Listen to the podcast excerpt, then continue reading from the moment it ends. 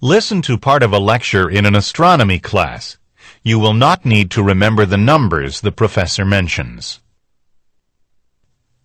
Okay, let's get going. Today I'm going to talk about how the asteroid belt was discovered. And I'm going to start by writing some numbers on the board. Here they are. We'll start with 0, then 3, 6, 12.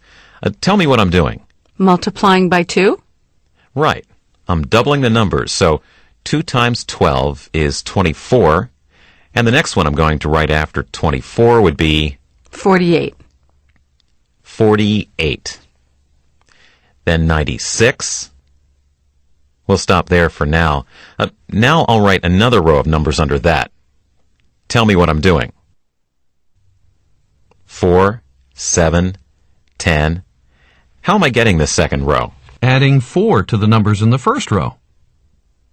I'm adding 4 to each number in the first row to give you a second row.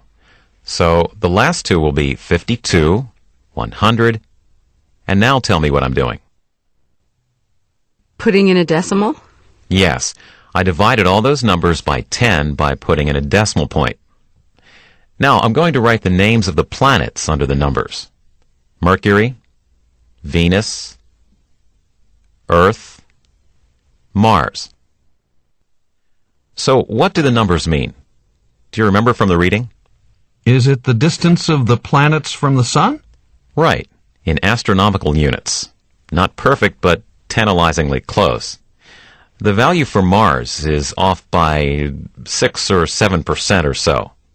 It's, but it's within 10% of the average mm-hmm. distance to Mars from the Sun. But I kind of have to skip the one after Mars for now. Then Jupiter's right there at 5 point something, and then Saturn is about 10 astronomical units